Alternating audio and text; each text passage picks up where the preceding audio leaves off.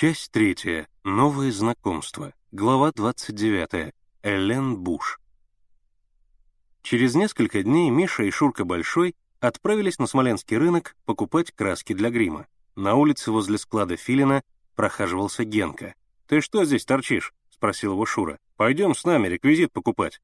«Некогда», — важно ответил Генка и обменялся с Мишей многозначительными взглядами. Миша и Шура пришли на рынок. Вдоль рядов двигалась густая толпа. Шныряли беспризорники, хрипели граммофоны, скандалили покупатели часов. Унылые старухи в старомодных шляпках продавали сломанные замки и медные подсвечники. Вспотевший деревенский парень, видимо, с утра торговал гармошку.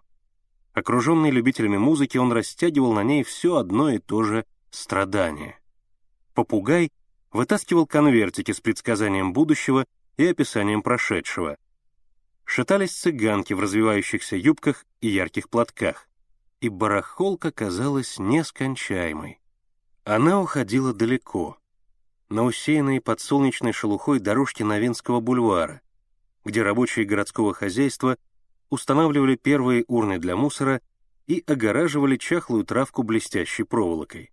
Мальчики стояли возле старика, торговавшего всем для театра, как вдруг кто-то тронул Мишу сзади за плечо. Он обернулся и увидел девочку-акробатку. Она была в обыкновенном платье и вовсе не похожа на артистку.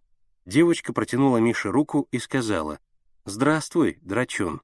Мише не понравился ее покровительственный тон, и он холодно ответил «Здравствуйте».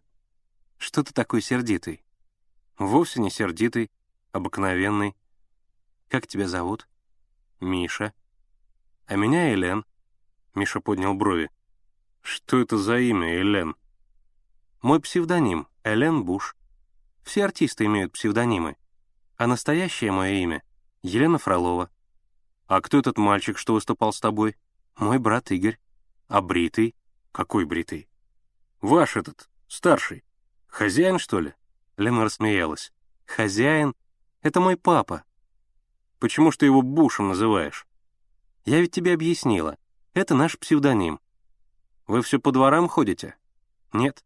Отец заключил договор, и как начнется сезон, мы будем выступать в цирке. Ты бывал в цирке? Конечно, бывал. Но у нас в доме теперь есть свой драм-кружок. Вот наш режиссер. Миша показал на Шуру. Шура с достоинством наклонил голову. «В воскресенье будет наш первый спектакль», — продолжал Миша. «Пьеса замечательная. Приходи с братом. После спектакля вы выступите». «Хорошо», — сказала Лена. «Я передам Бушу». И, подумав, спросила, «А сколько за выход?» «Что?» — не понял Миша. «Сколько за выход? Сколько вы нам заплатите за выступление?» Миша возмутился. «Заплатим? Ты что, с ума сошла? Это спектакль в пользу голодающих по Волжье. Все наши артисты выступают бесплатно». «Не знаю». Лена с сомнением покачала головой. Буш, наверное, не согласится. И не надо, без вас обойдемся. Другие жертвуют, чтобы помочь голодающим, а вы хотите от них себе урвать. И не стыдно? Не сердись, не сердись. Лена засмеялась. Какой ты сердитый. Мы сделаем так. Отпросимся с Игорем погулять и придем к вам, ладно? Ладно.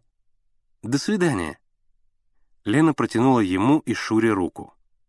Только ты Пожалуйста, не сердись». «Я и не сержусь», — ответил Миша. Когда Лена ушла, он сказал Шуре. «Ох и канитель с этими девчонками».